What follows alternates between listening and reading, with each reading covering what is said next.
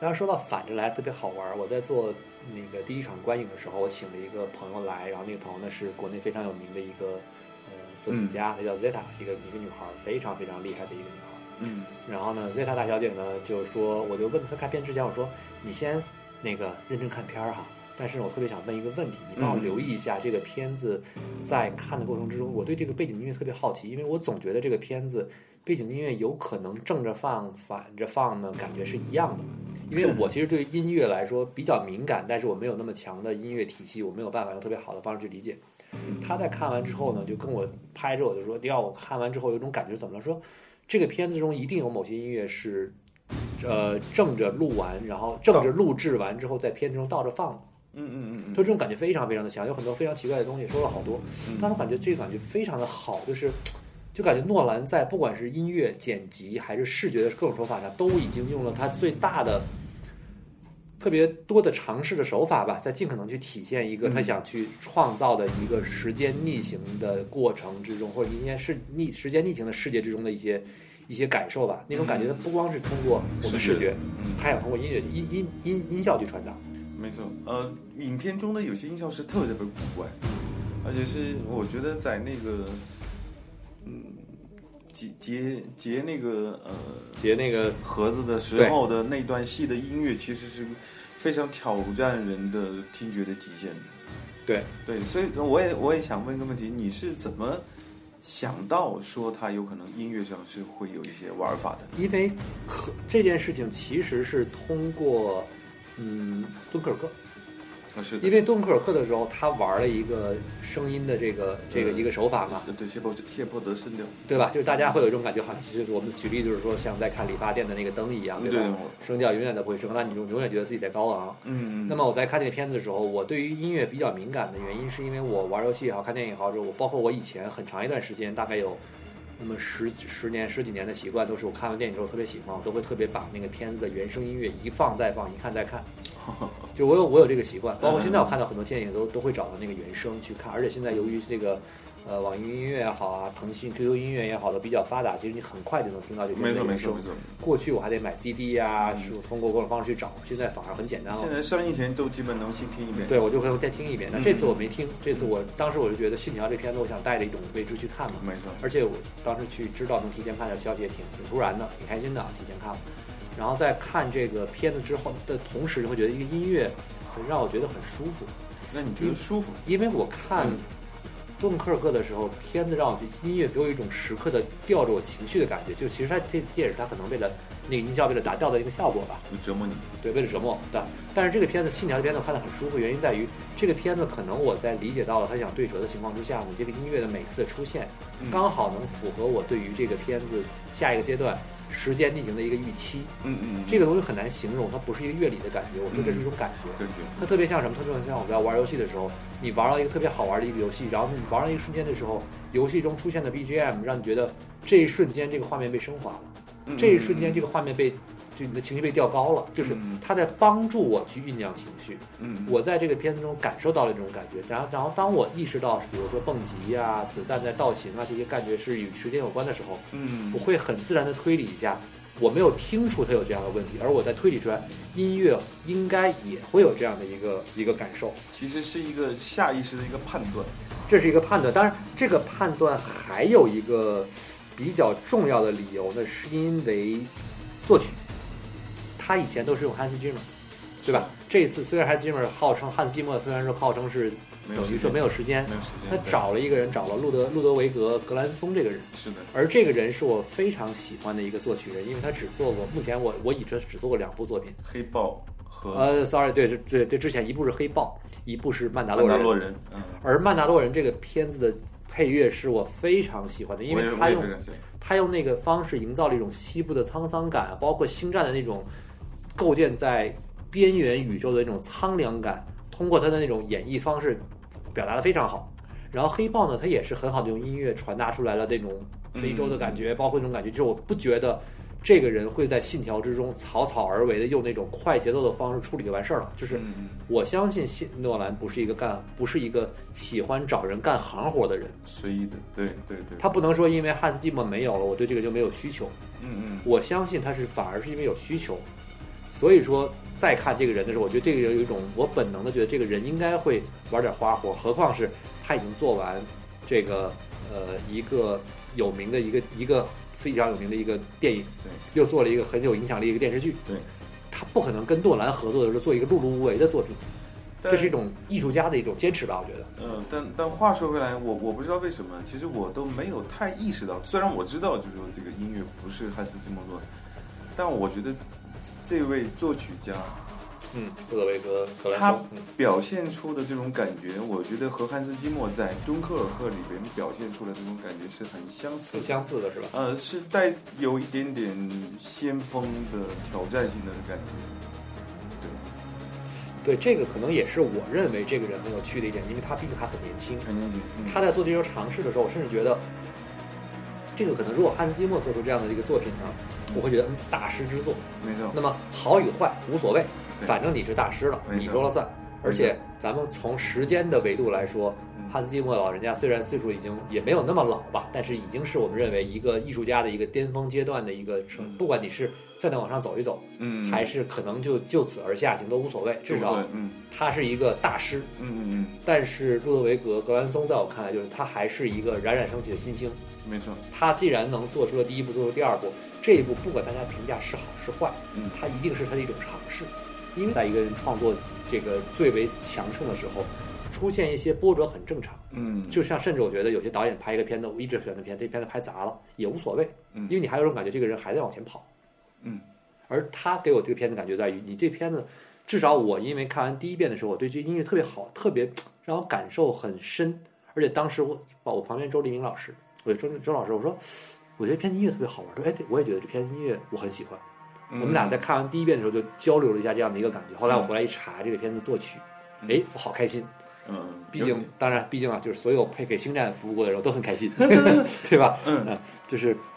这是一种感觉。然后，当我跟我那个作曲的那个 Zeta 大小姐呢，跟她沟通之后呢，她也跟我一样同样的一个正向反馈的时候，她觉得我会觉得太好玩了，发现了一些奥秘的感觉。就是感觉一个作曲家能够把一个曲子正着做，然后倒着放，然后放在电影里面去做，就营造这种感觉，而我感受到那种感觉，就有一种不管这个东西的好与坏，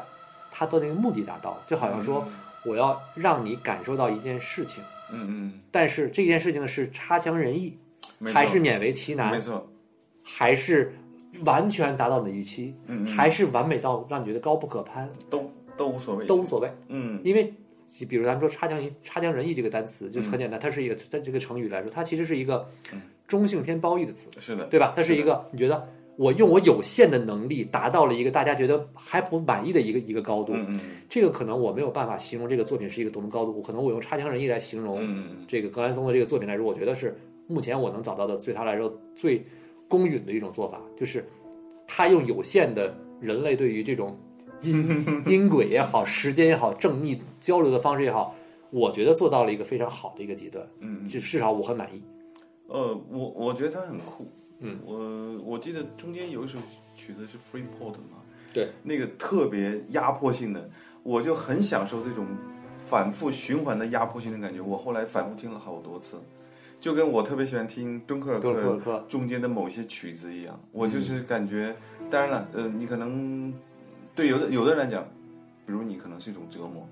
但对我来讲，可能就是一种快感的 来源。明白明白没。没没，对，那我我好奇问一下，就是我觉得我刚才我我也一直觉得这种音乐的喜好很有可能是跟自己对于音乐类型的喜好有关，因为可能我对于电子乐啊、摇滚乐就没有那么强的喜好。嗯，我比我特别喜欢古典乐啊，或者是一些轻音乐啊，或者是一些比如九十让啊，比如说像这个莫扎特这这些人，强调旋律的旋律结构，包括这种篇章感觉的，呃或者说一些或者悠单纯就是悠扬跟嗯嗯温柔温柔的，我都很喜欢。嗯嗯，但是我可能对于节奏更特别强，比如电子乐这种，我就没有办法特别好的去接纳。呃，可能跟我是小的时候，可能很快的接受了电子乐，甚至是氛围音乐，嗯因为氛围音乐经常会是一个旋律，它反复的在那走，然后可能会有一些细微的变化，所以就是说像，呃这次信条的音乐，其实我也是完全能接受，但是可能就是说。你们觉得这这个音乐可能是不抢戏，但是它有一个很好的服务功能。但是当我听到那个曲子的时候，我就觉得这个单凭这个曲子，我觉得这个原声就是很棒。对我我有时候经常会只听一个曲子，对，哎，其实我也是这样，但是其实你刚才说不抢戏，严格来说它不可能不抢戏。如果它不抢戏了，我就可能就意识到它的意识不到它的存在。嗯嗯而其实我意识到了，嗯而且我在看第一遍的时候觉得这片子音乐我好喜欢呀，嗯而且还是在我往往喜欢的曲都是像你刚才说你说的那个抢，就是在高速上抢那个盒呃子算法盒算法子的那段嗯，我印象很深刻。是吗？就是那一瞬间开始，我觉得这片子音乐很有趣，因为之前那一段嗯反而好像没有那么强。嗯而且最好玩的是，当那个大小姐跟我还跟我说了一个细节，说嗯，这个片子的音乐一切一定是策划好的。是她的，说，包括很多音效都不是现场音效，她觉得或者不是录制的音效。她说，举个例子说，开头基辅剧院有一段试音的那对个，那个那个弦乐的那个对很刺耳的那个，对然后是接了一个爆炸，对然后她跟我说，这个一定不是现场试现场录音的，这个是它甚至不是真正的试音，这个是整段曲目中曲子中的一段儿。然后截出来的，不，它不是结束啊，它意思是说，那一段试音加那个爆炸声，嗯构成了那一个曲子的前奏。哦，他是用这种方式来跟我讲，换句话说，等于是现场的古典乐队交响乐团的表演了一场表演了一场哑剧，明白，然后配了这一首完整的音乐，卡点儿卡了一种表演的感觉然后接，对，然后接上了爆炸，啊，这种感觉就很有趣啊，这种感觉忽然觉得哦。这么一理解，就感觉这个人导演导演这个人对于这个片子的掌控性能有多强？嗯当然，反过来也说回来，就可能我对诺兰为什么一直都没有太强的这个喜好，或者说嗯嗯，感觉就在于，他好像在自己的所有作品之中都有非常强的掌控力跟把握，嗯嗯反而缺少了一点让我能够看到某些导演的那种在尝试突破一些技术的限制，或者突破一些呃，就是这个这个这个科技的，或者说目前能力的一些限制，去推向一个新高度的一种一一种一种尝尝试的方法。因为我可能看不到，我始终觉得诺兰在用游刃有余的方式做一件事儿。可能会让我觉得，就是我看到一个天才在做事儿的时候，我特别希望看到天才在努力做一些更高的东西，让我们看到更高的东西。就像我我怎么形容，就是有的时候我会可怕可去期望看到一些神迹，神迹的出现，就是嗯超越现有某些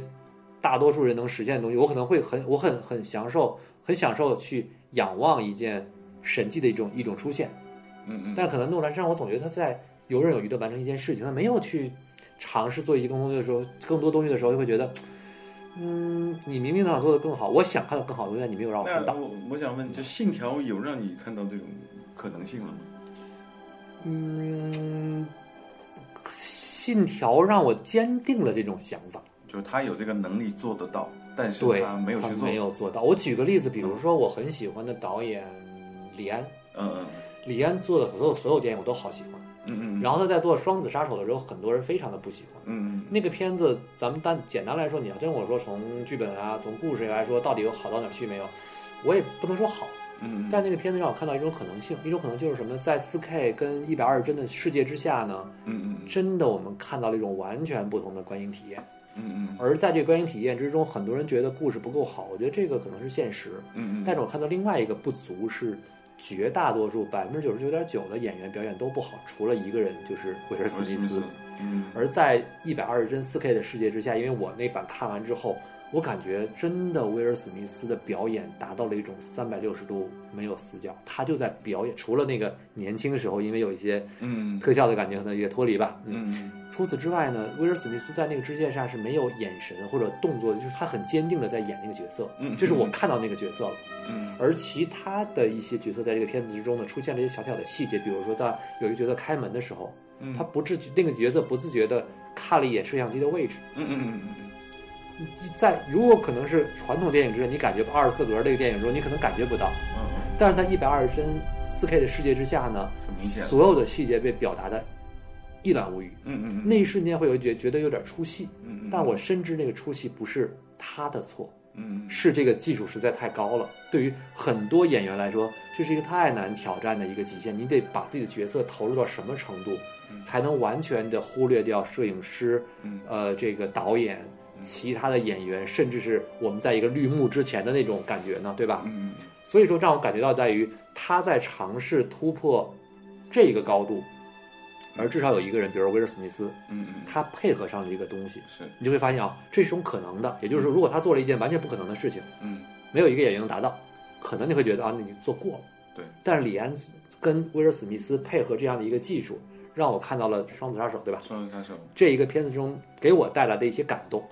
但是我必须得说，那个故事我并没有特别的觉得多么高级，不不高级，嗯多么好看也不好看。但是在那世界之中，我们看到了很多种可能性， 嗯嗯，这是让我觉得美好的。是的啊，是的，那像呃卡梅隆，比如说卡梅隆，嗯，我们在看卡梅隆，不管是看最早以前我们对他印象最深刻的，大家对于中国观众很多人印象，就在电影院世界之中，对他印象最深刻的《阿凡达》，是以及最近的这个《阿丽塔》，虽然他没有导演，但是他其实最直接的参与了嘛。嗯我们都看到了很多他在卡梅隆想去尝试的一些在技术啊，在一些技巧上方面一些使用，比如说在《阿凡达》时期，他想尝试用 3D 去拍一个这样的一个是一一样的一个世界，对吧？？是的，然后在阿丽塔的时候，3D 已经有了，他想尝试一下在十伏特朗波必须达到这个亮度之上，是的，他想拍一个什么样的一个东西？是的，这种感觉你能感觉他在尝试，即便比如说阿丽塔，很多人不喜欢这个故事，嗯，但不得不说阿丽塔是一个太早以前的故事了，甚至它是很多科幻故事的祖宗，嗯，对，祖师爷辈儿的东西对。你让一个祖师爷辈儿的东西再重新在这个世界之中再去展现一个新的故事，大家很难。嗯，我在一个可能会不看好，但是又很很看好的一个故事没有拍，还没有上映的《沙丘》。嗯，很很特点，很有很很很标志性建议嘛，对吧？嗯，六十年代的小说，没错，一个故事已经真的是很、很、很，现在再来看就是一个很、很很好理解一个故事。是的，后后辈六十年六六六年之后的无数科幻片的借鉴、参考、嗯参考的故事，我们再看这个故事，一定不是那种让我们眼前一新的一个故事，嗯嗯但是你回到那个年代去想，它是一个那个时代去建立出来一个故事，嗯可能他可能也会遇到同样大家觉得故事比较简单，我大胆一猜哈，故事比较简单，好猜。但是我不得不说，这样的故事就是值得我们去看，或者用什么样的方式去去去怎么说呢？去去理解的一个故事。嗯，是的，而诺兰一直在拍一个让我觉得就是这故事你非常好理解，他的任何一个电影故事都非常好理解，但是你能看到他很多他的奇思妙想在里面。嗯但是呢，他有很多的话，所有电影之中都会有一种感觉，他有一种东西没有是没有讲透，但他不想在这一部电影讲，而想放到下一部电影。嗯甚至我会觉得，之所以像呃《盗梦空间》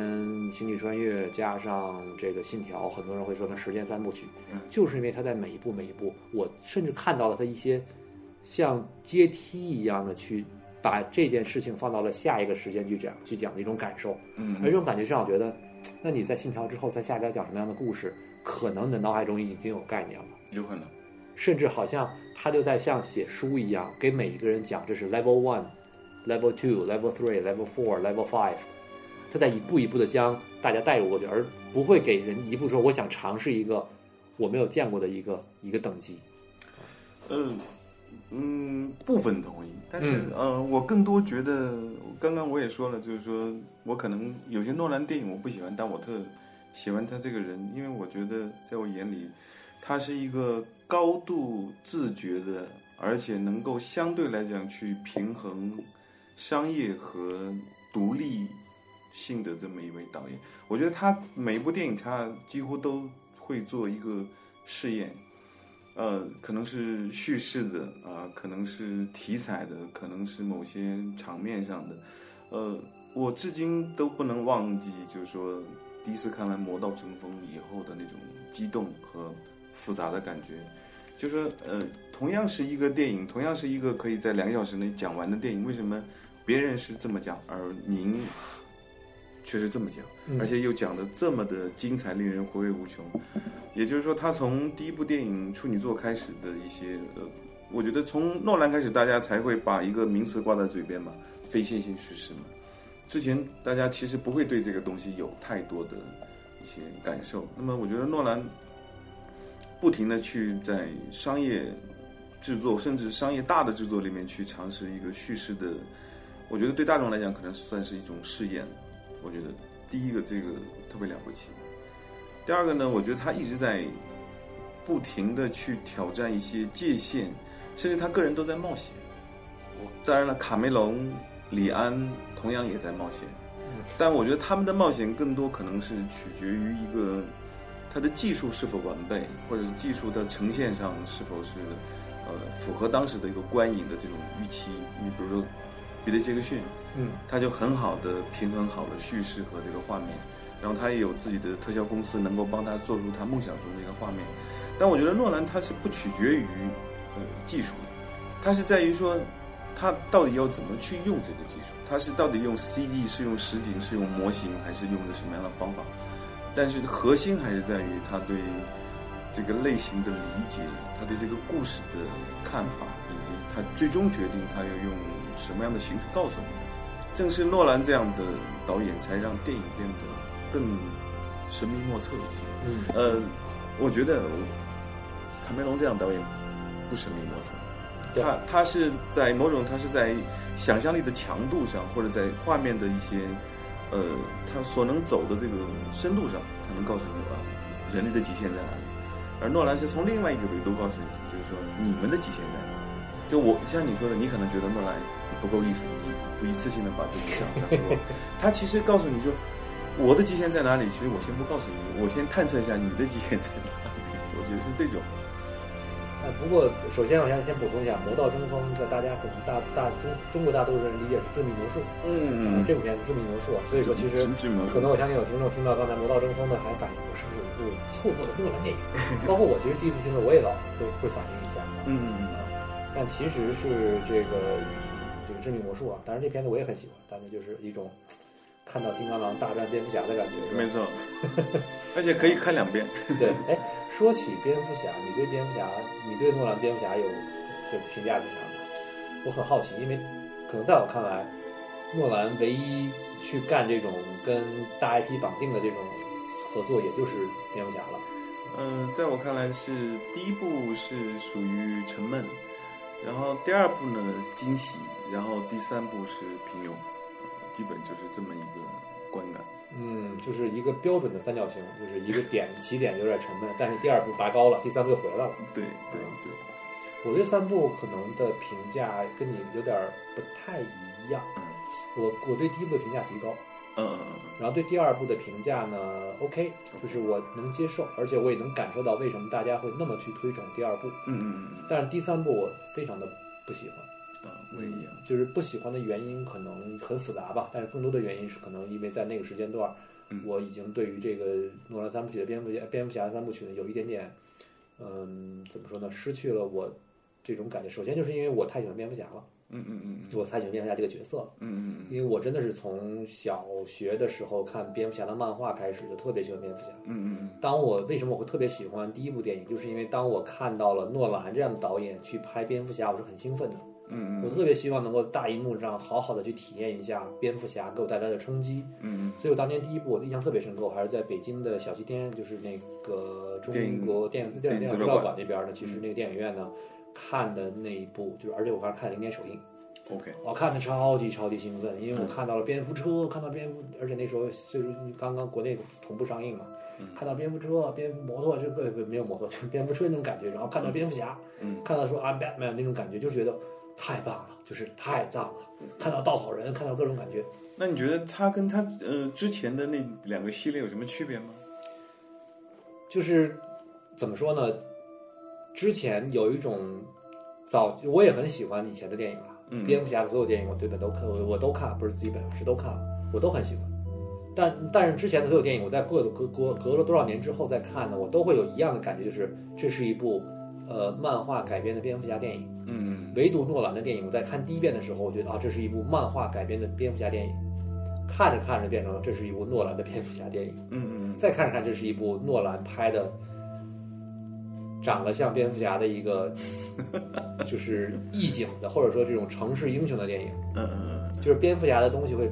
会被隔离的越来越远，嗯，是的，就是我找不到蝙蝠侠这个角色在在诺兰这个这三部电影之中的一种投射吧。虽然客观说，其实由于诺兰三部就是蝙蝠侠三部曲对于整个蝙蝠侠系列影响，以至于不管是小丑还是蝙蝠侠，很多的设定在后是期对于漫画对很多影响都有一些都有一些影响吧。是的，但是在那之前其实都不是那个样子的。但是是的，很不幸，我不小心就是以前从小看了很多蝙蝠侠这个漫画之后呢，我其实是有一点点不太能接受的，嗯嗯就好像。很多朋友不太喜欢《星战》的后面三部曲是一样的，就可能它跟我们以前理解的对于卢克天行者的理解啊，角色的变化会有一些有一些差出入，嗯嗯他会有些难以接受。嗯嗯，我我并不能评说我讨厌三部曲，相反，我还对三部曲的是说它有个独立的一种一种认知吧。是的，但我看第二部的时候，是因为有小丑的出现，嗯，我也很喜欢小丑这个角色，嗯再加上我最早以前是特别喜欢杰克尼克尔森的那一个版本版本的的小丑的，嗯我在看到这个希斯莱杰的演的那个版本的之后呢，呃，有一点点出戏，是因为小丑其实之前不是那个样子的嗯啊、他应该再癫狂一点，再怎么一点，没有那么多给人讲道理的这个这个余地哈。嗯但是可能我相信这是希斯莱杰的魅力，嗯是因为希斯莱杰的魅力让我对这个片子、对于这个角色小丑有了一种新的认知。嗯，包括这个，这个也是很多人公认，很我感觉这是很多大众吧，大众大所众认知之中大众小评价最高的小丑之最一经了典的小啊，丑，或者最经典的小丑之一吧是。是我是不敢说是最经典的小丑，而是之一吧，之至少之一，对吧？？之一啊，有那么多版的小丑，对吧？嗯甚至很多人把它封为是最他们认为最好的小丑。是嗯的，是的，我不能说这小丑不好，相反，我觉得他他演的太好了。嗯嗯但是可能是希斯莱杰所演绎出来的诺兰想要的那一个小丑。嗯啊嗯，所以说，在如果不考虑蝙蝠侠这一个大的这种体系之下，嗯这个三部曲是一个非常精彩的一个一个作品吧。嗯但到第三部的时候，就有很多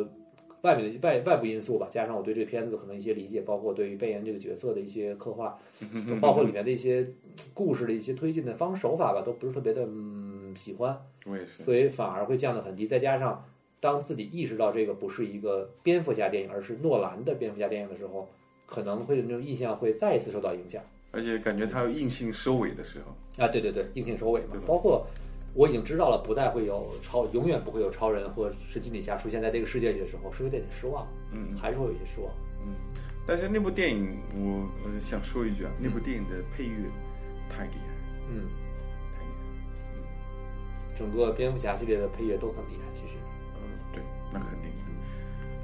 哎包括其实有一个就是有几个镜头，我觉得很有趣，就是这个镜头，你刚才有提到过，就是在咱刚才在咱们在吃饭聊天的时候，你提提到过对于蝙蝠侠这个系列给你带来的一个冲击，对吧？嗯嗯，这个可可以聊聊。冲击其实是这样，因为当时就是说，呃，我呃说句题外话，就是呃，当《黑暗骑士》上映的时候，我们杂志其实环球环球影幕杂志每一年到了暑期的时候，其实卖的不好。嗯，就当年的时候，其实每一到暑期都卖的不好，因为学学生生回家了，因为学生们回家了，但是呢，编呃，正是因为黑暗骑士的出现，改变了这一规律，因为哦是吗太火爆了，全球大爆，嗯所以说一举改变了暑期杂志卖的不好的这个规律。而我个人呢，就是对于我我作为影迷的话，其实嗯我、我特别希望我能能看到一部电影让我嗨的不行的，嗯，但也可能是那个期待那个劲儿太太高了，所以呢没有那么的震撼。但是你不得不承认，这部电影我觉得从深度来讲，就我我因为呃作为影迷嘛，有的时候你肯定要看一些门所谓的门道出来，或者看一些啊、主题的什么所谓的这个深度出来。对我来讲，这个电影我后来反复大概看过两三次吧。对我来讲，这部电影其实就是一个整个嗯，诺兰，也就是说你说的诺兰拍了自己一部诺呃蝙蝠侠电影，其实他是把反恐的九幺后九幺幺时代的美国的这些东西都揉到了一部电影来，所以我基本上是把它当成一部反恐电影来看的。也就是说，我对这部影片最为赞赏的它的一笔是它的开场，就是我后来去想，就是当你你看到一个摄影机，就是说去不停的逼近一栋大楼的时候，其实你能想到什么？你会感觉这个摄影机会一头栽到这个大楼里面，也就是跟当年飞机撞那个双子塔其实是一一个感觉的。哦但是对，但是哦，我记当得这个画面了，嗯，当时但是当摄影机快要碰到大楼的时候，它突然一个爆炸，然后告告诉你，然后劫匪出来，然后开始了整部电影的一个开场。我觉得极其精妙的一种设计，就是说它既隐隐约约的唤起你对呃九幺幺的一个记忆，但是马上又告诉你这是电影。嗯，然后后面就是说这部电影又反复的出现了类似这样的一个画面，就是一个蝙蝠侠也好，一个物体也好，他要去撞大楼。就是你还记得那个在香港吗？嗯，记得蝙蝙蝠侠去香港把对那个黑帮呃黑黑帮的那个会计抓走嘛，一边还有陈冠希嘛，然后蝙蝠侠就是直接冲到那个大楼里面，然后我觉得诺兰很大胆，包括他影片里出现的那个消防车的镜头，啊，都是很大胆的。我觉得还是就是说，诺兰很巧妙的把包括蝙蝠侠对于整个歌坛的这个监控，所以他的那位公司的那位员工他就会质疑说你这样是不对的。就很像美国是吧？对，没错，没错。所以我觉得那个电影，它你既可以听到它的弦外之音，但是抛开那个弦外之音，它又是一部极其出色和优秀的商业电嗯影，这是毋庸置疑的。我完全承认这一点。我我对这个片子所有的就是感受不好的这种感受，都是来源于我太喜欢蝙蝠侠了。但这个其实，所以我说，我我其实还是挺能，我挺能去分割开个人的喜好和嗯，对于一个东西评价的。这个个人喜好，有的时候我知道，比如说因为。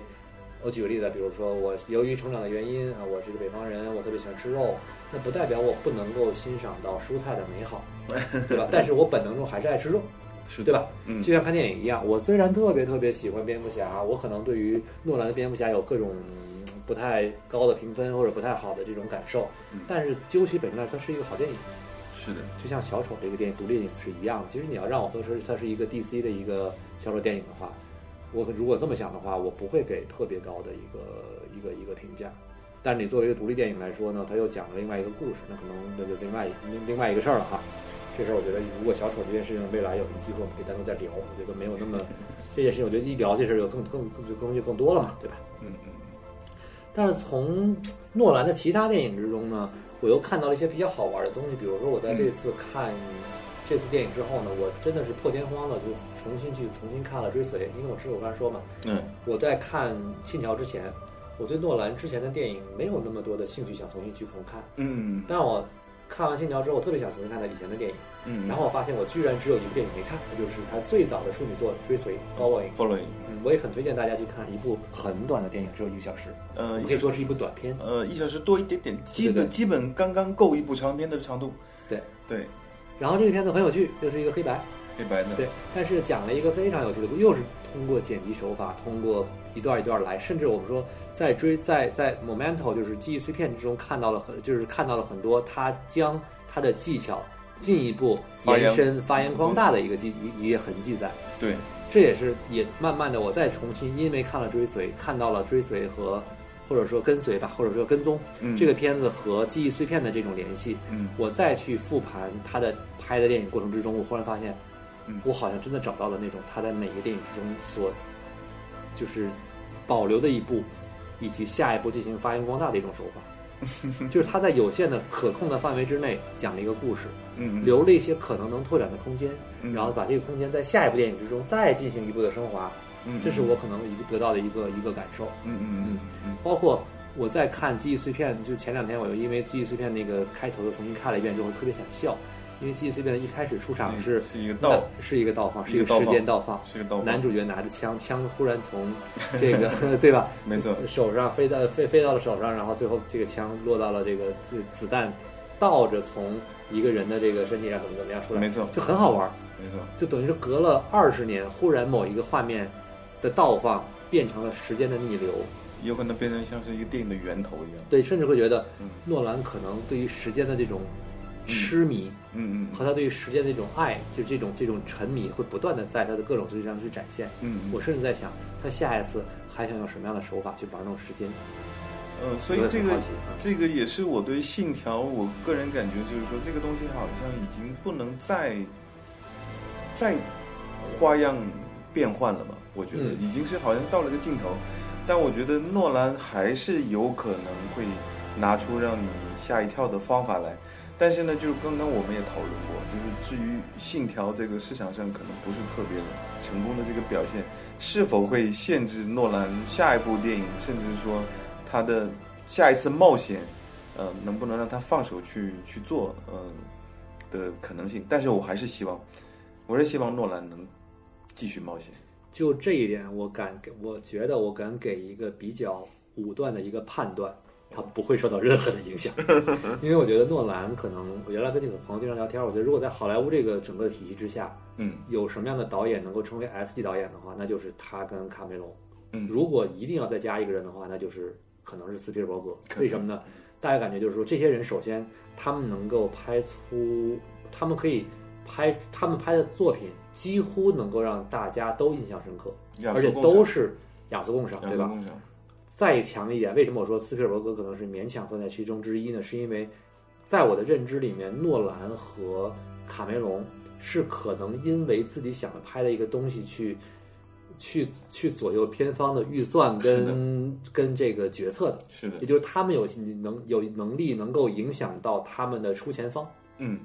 这一点包括从诺兰对于他的宣传，包括我们看到诺兰很多电影宣传很好玩，有时候经常就是嗯放一个，咱们记得看《信条》的时候，最开始出现的是一个呃回转字体在不断转，没有人知道他在干嘛，嗯可能我我觉得可能连片方都不知道他要干嘛，嗯嗯但是全世界人一起陪着他，不知道我们要干嘛，对吧？包括我们在看后来的一些采访，嗯很多演员说我在拍的时候我不知道我在干嘛，但是我就要就让他们去这么去拍，嗯他有一个自己的一套逻辑去做，但是我相信他一旦能这么做，一定是他在片方有足够的话语权，才够能才够维持这个这个这个能力的啊。所以我想回到刚刚你说的那问题，你老感觉诺兰好像有所有所保留一样，但我觉得正是他，我觉得他特别特别自觉性，尤其是他老婆等于是又是做制片，他会去顾及这个市场的，所以他真的是他的步子不能迈得过大，嗯，不然的话，他有可能会让他自己的下一步计划或者未来更大的计划有可能会受到影响。所以我觉得就还是那个那个那个感觉，他把一些东西都是可控的，然后我坚定的按照我这个步伐稳稳特别稳健的往前走。所以我也希望吧，就是他能够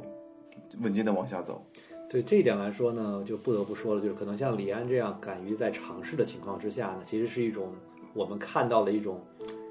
人、一种艺术家或者人类在面对一些挑战时候的一种所展现出来的勇气。勇气，可是很让人钦佩，很让人钦佩。嗯，因为他经常要不被人理解。李安有的时候，我觉得他自己应该挺有点泄挺憋气，屈的，对，挺憋屈的嗯对，是，吧？好多人不嗯理解他，对。但是像诺兰，可能我可能我还是那句话，我对诺兰没有特别强的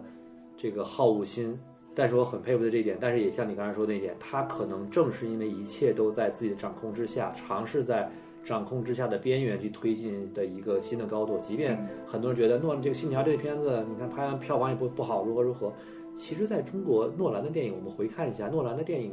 票房非常高的电影并没有太多。嗯，还是挺稳定的。而且这个《信条》的片子拍出来之后，四点几个亿，不到五个亿，也不算低。呃，敦刻尔克我记得好像也应该是五亿左右吧，五亿多吗？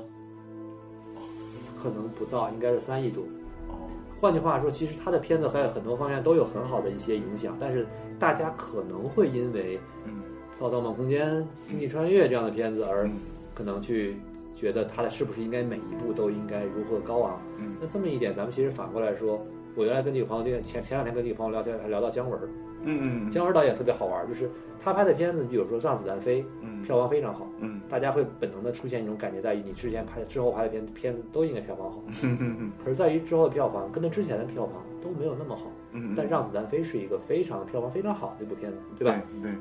但是我无论什么时候去看，虽然我对姜文可能也有一些自己就是完全没有好恶之心的一种判断，嗯嗯但是姜文的作品也是那种让我看完之后我就觉得他没糊弄我，嗯嗯，就有一种感觉他拍片子都很用心的那种感觉，让我觉得他没有糊弄人，包括一步之遥吗？包括一步之遥。真包括一步之遥。嗯而且这个《一步之遥》这个片子让我尤其觉得他没有在糊弄，就是因为他有很多小的细节，让我觉得这个东西你要糊弄我的话，你没必要这么干。嗯嗯嗯就是比如说，你到最后你说那些糊弄场面之中，你让葛优穿个婚嗯，纱婚纱一闪而过，一闪而过，就如果你是为了糊弄人的话，你没必要这么做。是的，它有很多小的细节吧。嗯嗯到了邪不压正的时候，那种感觉尤其明显。就是男主角，你记得男主角是彭于晏，不断的在屋顶上飞来飞去、跑来跑去嘛。嗯就是那些屋顶，其实后来我们看一些文章是知道，那个屋顶是他为了拍这个戏搭了一搭个可能四五万平米的这么一片嗯，特屋地顶。搭的，换句话说，在北京城里面，你拍这个，你踩一片碎瓦，那都是古董啊，是你不能踩的。嗯那怎么办呢？我搭一片新的。那换句话说，他只是为了展现他在某一个空间之内跳脱出这个屋顶之下的嗯人世间的复杂。我只在屋顶之上，因为在屋顶之上，你看很自很自由，屋顶之上是没有任何一个冲突的戏发生的，除了他和周云的那那几场交流戏之外，是吧？嗯，换句话，屋顶上一直都是净土，它没有那个爆炸，也没有打斗什么东西出现。对吧？特别像阳光灿烂，那小伙子在那个屋顶上走，对，换句话说，我花这么多钱，如果为了拍一个爆炸之类的场次，我都能理解。他没有，他就为了展现那种画面。是我反而觉得这是一个比较，用我们话说，就是北京人讲话叫叫讲究，对吧？这样的一种方式来来来说吧。当然，这就会你就会觉得啊，姜文可能也是这样的一个一种一种感受吧。但是诺兰就会，我觉得诺兰方面做得更好。没有，我觉得诺兰太自律了，我我我甚至觉得他太自律了，太克克制了。就是一种对于事情的一种这种自我约束，对吧？所以说，我觉得这个诺兰电影里面一直就是展现出这种禁欲的色彩，我觉得就是也可以理解吧，因为他对自己都是这样的，他角色我觉得也没有特别放在而看且。诺兰还特特别好玩儿，我觉得，因为很我有很多朋友在看完信我看完信条之后，我们都问我，因为我发了条微博嘛，当时嗯就大概说了一下片，而且没有剧透啊。嗯，然后呢，很多朋友都问我说，诺兰这片子怎么样啊？我说我说挺好看的，我真的特别享受这个过程，我觉得你也应该好好看一看。然后他问我，哎，那这个是是汉斯季默吗？我说不是。然后下一个问题是有有这个迈克尔迈克尔凯恩吗凯恩吗？我说有。那有汉密尔顿吗？有。就是你会发现，诺兰虽然让你很多情况下你摸索不定，但他总让某些东西留给梗，让你去讨论他是不是又在贯彻某一种嗯嗯一种习惯。嗯嗯，就等于是我让你，就感觉是像我看陈某的《火凤燎原》的感觉一样，就是我让你看到我的第一步，我还能让你猜到我的第二步，然后我让你顺理成章的推推测出我的第三步，然后呢，你通过千辛万苦琢磨出第四步的时候，我在第五步等你，嗯嗯有一种这样的感觉。就换句话说，我们能猜到诺兰有很多拍片中的习惯，嗯，对，能想象出他有很多拍片的技法。没错，但是每次给我们看到诺兰电影之后，都能感觉到，别管你喜欢还是不喜欢，嗯但都能感到某种让你觉得哎焕然一新的感受。而这种感受可能是让我觉得诺兰电影最吸引人的一点吧。对，我觉得包括《信条》一样，我觉得是他自己预想的一些效果有可能没有达到而已，或者是有些观众没有完全明白他要表达那个意思，但我仍然还是很，我从《敦刻尔克》开始吧，我无比期待的诺兰的每一部电影，对我希望他能给我一个非常好的、酷的、呃难忘的一个体验。对，嗯，因为现在这样的导演越来越少了，哎，没错，这一点是我认是可吧的。？越来越少了。反正跟陈老师聊完之后呢，我也挺开心的，就是我觉得今天时间也差不多了，我觉得最后呢，就是稍微感感慨一下吧，就是嗯，我在看诺兰电影之前呢，还是那句话，对于诺兰没有特别好恶的感受。嗯，看完之后呢，仍然没有，但是可能对诺兰的一些一些理解，包括从王一之啊，包括从一些这个得到这些信息之后呢，会觉得挺开心的，在于我好像在电影之中找到一种新的。或者说，他每次都用他用他能用他的作品，能够让我们找到一种看电影中快乐的方式。嗯，包括我在看完之后，用那种我尝试，因为我以前的尝试是不看人物小传，嗯嗯后来才尝试这样看人物小传。嗯，在现在呢，我会尝试，我知道有人物小传的同时，就是我在既看人物小传的同时，把自己在跳脱出来再看片子的时候，嗯别管看什么样的电影，都有一种好像哎，好像有一种新的看电影的乐趣。嗯嗯，从这点来说呢，我还是非常感谢信条的。是的，嗯所以我给信条的分呢，一直来说还是挺高的。但是呢，这种高绝对不是在于说我对这片子有多深的呃钦佩啊、敬佩啊，而是因为它帮助我更好的去学会看电影。而这点是我觉得我们在看每一部电影之中，能给我们带来最好的一种呃感受吧。 对，嗯，信条我自己给的分，我我对我来讲是这样的，我本能给的分特别低，但我的理智告诉我你不可能打这么低的分，所以我的理智分特别高，呃，我的理智分不是特别高，但我的个人情感分特是别吧高。？所以对咱俩又是相反的，对你看又是相反的，但这样我觉得挺开心，就有一次每一次跟你聊这样的电影的时候，都觉得特别特别开心。嗯嗯嗯。以后也特别希望能有一些新的电影的时候，咱们俩再聊一聊这些。好，呃，我想在最后给大家推荐一本书，也是，嗯、当然也是那个临时抱佛脚看的，就是我们那时候做那个诺兰专题的时候，我们在今年的第七期做了五十多页吧诺兰的专题，然后为了做那个专题中间的一个小部分，然后我特地买了一本呃小说叫《水乡》，嗯水之乡就是诺兰说自己受很大影响的，跟大家推荐一下这部小说吧。有纸箱呃有兴趣的话可以买来看看，虽嗯然现在可能买不到，而且能买到的价格也特别高，但是那电子电子版的有吗？电子版好像没有，哦都是那个旧书上卖，可能卖一百两百那样子吧，原价哇塞哦原价可能几十块钱，但是那个书特别值得一看。嗯那我就在这种情况就要跟你借一下了。然后看完以后，其实大家有可能会明白为什么诺兰喜欢用这样的非线性的叙事去讲述一个故事吧。对，嗯，非常的开心，非常开心，感谢陈老师的这个光临。客气我客也气。特别希望呢，以后咱们有更多的时间去聊。嗯，然后不得不说呢，其实最后吧，聊两句，就是怎么说呢？因为距离上一次录播课呢，应该是实际上接近两年了，也确实空了很长时间，也特别开心。这两年之中呢，发生了很多，因为之前呢是特别忙，然后到二零二零年的时候呢，也是因为遇到了我们今年可以说全人类吧面临到的一个比较大的挑战。那确实这种挑战呢，其实不能说作为不更节目的一个借口，但是客观说呢，就是呃，有很多要去应付的现实中的事情，然后在节目之上呢，确实也做了一些调整。呃，那么从现在开始呢，我们就会再次恢复过去的更新，而且呢，我也会更多的跟陈老师聊聊关于电影的话题。尤其呢，我们不再会做2020年的季度性的盘点，因为今年的电影确实比较少。那不如我们就干脆做一次2020年的年底的盘点。那我希望可能到了十二月份或者在在之后呢，或者说我这一段时间吧，我会跟陈老师我们再约个时间，再约一些其他的朋友。好我，们把二零二零年已经上映过的电影先做一次盘点，然后到年底的时候，因为我相信十月、十一月、十二月会有很多电影上映，会有我们可以到了呃之后的会做一个单独的年底的一个最后一个季度的盘点。嗯，那这样的话可能也会更适合咱们对于一些呃电影的一些概念吧。不管怎么说呢，我觉得感谢陈老师，我也非常呃开心能够再一次通过声音的方式跟大家再重新的聊起天来。那么。呃，我们这一期的节目就到此为止，感谢各位的收听，我们下次再见，拜拜，拜拜，再见。拜拜。